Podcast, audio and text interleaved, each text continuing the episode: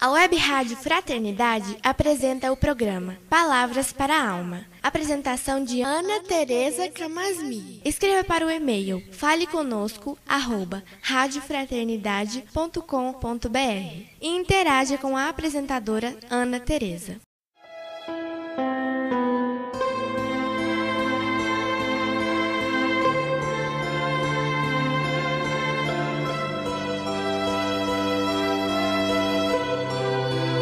Olá, amigos da Web Rádio Fraternidade.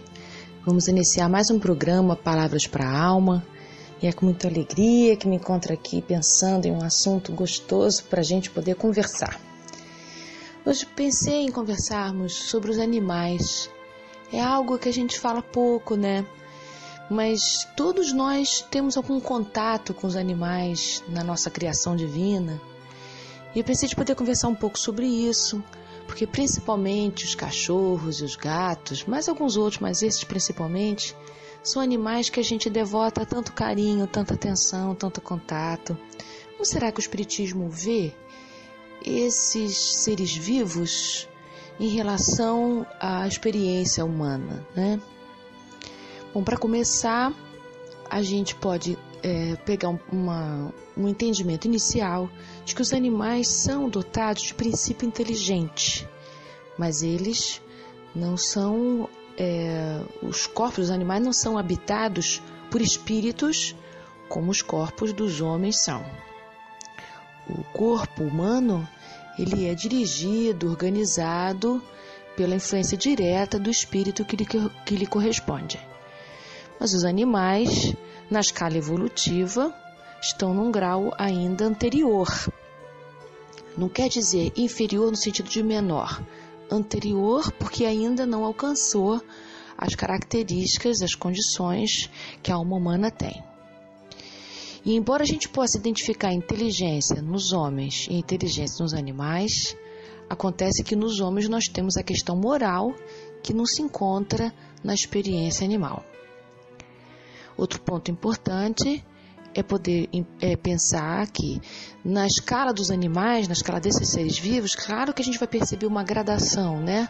Alguns animais, vamos pensar aqui, um inseto, um pássaro, em comparação a um macaco, um cavalo, um elefante, tem graus diferentes de apropriação desse princípio inteligente. São graus diferentes de uso, enfim, a gente pode perceber que tem algo mais elaborado em algumas espécies animais do que outras.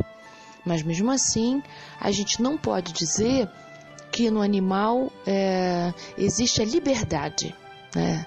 Ainda não tem o livre-arbítrio, como a gente vai perceber nos homens, desenvolvido e com consciência de si mesmo. Então, nos animais, não há consciência de si, no sentido que a gente pode perceber nos homens, né? Então, nos animais, o que vai acontecer é que eles vão ter um comportamento adequado e semelhante à sua espécie. E ele pode, no contato com o homem, se desenvolver sim. E, inclusive, oferecer para o homem desenvolvimento emocional, que é uma coisa muito interessante. Para o homem é muito importante esse contato com os animais, porque pelas suas precariedades, né, o animal não tem é, condição de se prover da mesma maneira que um homem tem, porque o homem trabalha, pode conseguir recursos materiais, enfim. Os animais que são retirados do contato com a sua natureza, que lhe provê tudo, se vier habitar junto dos homens, ele vai requerer do homem um cuidado que ele mesmo não é capaz de oferecer para si. Então, nesse aspecto, o que vai acontecer de importante é que o homem vai ter que encontrar recursos de poder esquecer um pouco de si e desenvolver-se afetivamente, mesmo que ainda pouquinho, para poder cuidar de um animal. Esse exercício do cuidado constante com o animal desenvolve o homem sim. É, e eu estou aqui me referindo aos animais de convivência, não estou me referindo aos animais é, que ele consome, como por exemplo os mamíferos e, enfim, o frango, não estou falando disso. Eu estou me referindo a esses animais que convivem mesmo com o homem, que uh, os homens dão nome, criam desde pequenininho até o fim, enfim. Esse desenvolvimento é, da, que a convivência vai oferecer para o homem é muito importante, principalmente é, para as crianças, né?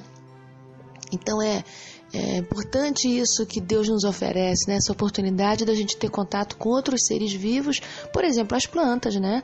O quanto que a gente se desenvolve cuidando de planta, o quanto que a gente pode é, adquirir paciência e calma, o quanto que a gente consegue é, desenvolver uma disciplina, uma rotina, tendo que cuidar das plantas, o quanto que esse contato com esse princípio vital que as plantas têm pode nos ajudar no dia a dia, enfim. Então, um cuidado com os seres vivos também aprimora o cuidado do homem com ele mesmo. Mas voltando aqui para os animais, eu gostaria de me referir aqui a uma coisa importante, que é no Livro dos Espíritos, na segunda parte, quando Kardec separou aqui o estudo sobre os três reinos, é, Kardec na questão é, 593, em que ele pergunta assim: Mas os animais só agem por instinto? Né? Os espíritos respondem, respondem a Kardec: É verdade que na maioria dos animais domina o instinto, mas não é possível perceber nos animais um pouco de vontade? É que os animais têm inteligência, porém limitada. Então, tem isso de importante: os animais, embora eles tenham a sua ação restrita às suas necessidades de sobrevivência, a gente pode perceber que há diferença entre os próprios animais. Se você tem dois cachorros, três cachorros em casa, você vai perceber que, mesmo que sejam da mesma raça, eles têm um comportamento que se diferencia entre si. Isso é tão importante da gente entender porque essa diferenciação mostra que, embora sejam princípios inteligentes, é, que sejam dotados de instinto, há ali já uma diferenciação importante. Por quê? Esse princípio inteligente está no seu processo evolutivo de um dia habitar o reino dos homens, né? Está circunscrito ainda ao reino animal, mas com o tempo, com o processo evolutivo que a todos nós, né? Todos nós estamos submetidos, também os animais vão alcançar, né? Um, um estágio maior. E uh, os espíritos ainda dizem que a distância entre os animais e os homens é semelhante, né? A distância que há entre nós e Deus. Claro que a distância está grande, mas todos nós estamos no processo evolutivo e não, retrograda, né? É, os animais também, é, embora a gente tenha semelhança com os animais quanto aos instintos, é, os homens não estão restritos a uma vida instintual, ainda bem, né? Assim como os animais também não, embora eles estejam numa vida de instinto, uh, os espíritos estão dizendo aqui que tem algo que transcende um pouquinho os instintos, que já há ali algum germe, já, já ali a presença de uma diferenciação importante que os identifica, que os uh, separa, que os discerne né, entre si. É, e aí, na questão 592, os espíritos ainda são mais claros assim. Os homens são completamente diferentes dos animais, embora haja semelhanças, são poucas semelhanças e milhões de diferenças, porque o homem tem a faculdade não só de ter consciência de si, mas de também pensar em Deus. Que maravilha, né? Nós temos essa diferença de podermos nos é, dirigirmos ao nosso Criador e ter essa diferença incrível. É, quanto aos animais, não podemos dizer que o animal reencarna, porque a reencarnação é algo que diz respeito aos homens somente. A alma humana é capaz de reencarnar sucessivamente várias vezes, é, mas não dizemos que um animal reencarna. A gente vai é, compreender que os animais, quando se separam do seu corpo, então, dizemos assim, quando esse princípio inteligente se distancia do seu corpo, ele está de volta ao mundo espiritual, mas ele logo habita um novo corpo de um animal da mesma espécie, né? E da necessidade progressiva que ele tiver mas ele não reencarna, porque na reencarnação nós estamos aqui já nos referindo, quando Kardec usa esse termo, nós já estamos é, nos referindo à vida moral, que nos animais ainda é, não está presente. Então a gente precisa ver essa diferença. Então a gente não diz, ah, meu cachorro reencarnou. Não. É, o, o, princípio inteligente então vai habitar um outro corpo, uma outra espécie e tal, mas a gente não usa essa palavra reencarnação é, para os animais. Então, na questão 601, Kardec pergunta se os animais estão sujeitos, como homem, a uma lei progressiva. E os espíritos dizem sim. Até que nos mundos superiores, onde os homens são mais adiantados, os animais também são mais adiantados, dispõem de mais meios de comunicação. E mesmo que os animais não, não tenham é, a condição da fala como os homens têm, assim como os mudos não usam a fala é, como os que são dotados, né? Não, não têm a mudez, falam, nós também podemos entender que os animais têm uma outra linguagem que a gente pode não compreender, inclusive os animais falam entre si. Então a gente, é, o nosso recado de hoje é assim, a gente poder olhar que estamos todos na lei do progresso, é, embora entre os animais e os homens tenha uma diferença gritante, enorme, enfim, a gente pode olhar para esses animais tão queridos como auxiliares do nosso processo evolutivo.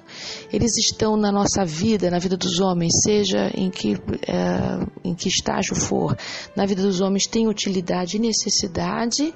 Eles estão também submetidos à lei da, da natureza, nos secundam, né?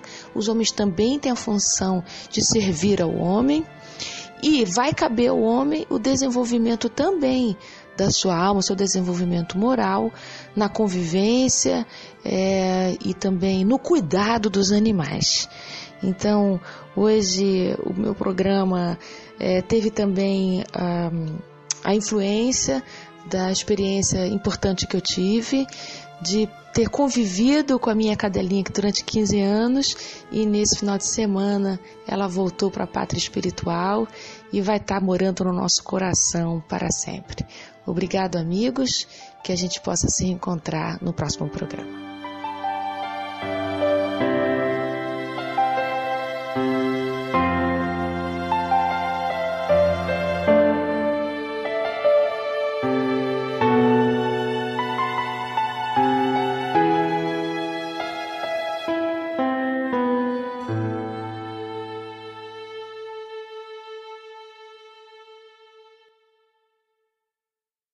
A Web Rádio Fraternidade apresentou o programa Palavras para a Alma. Apresentação de Ana Tereza Camasmi. Escreva para o e-mail faleconosco@radiofraternidade.com.br e interaja com a apresentadora Ana Tereza.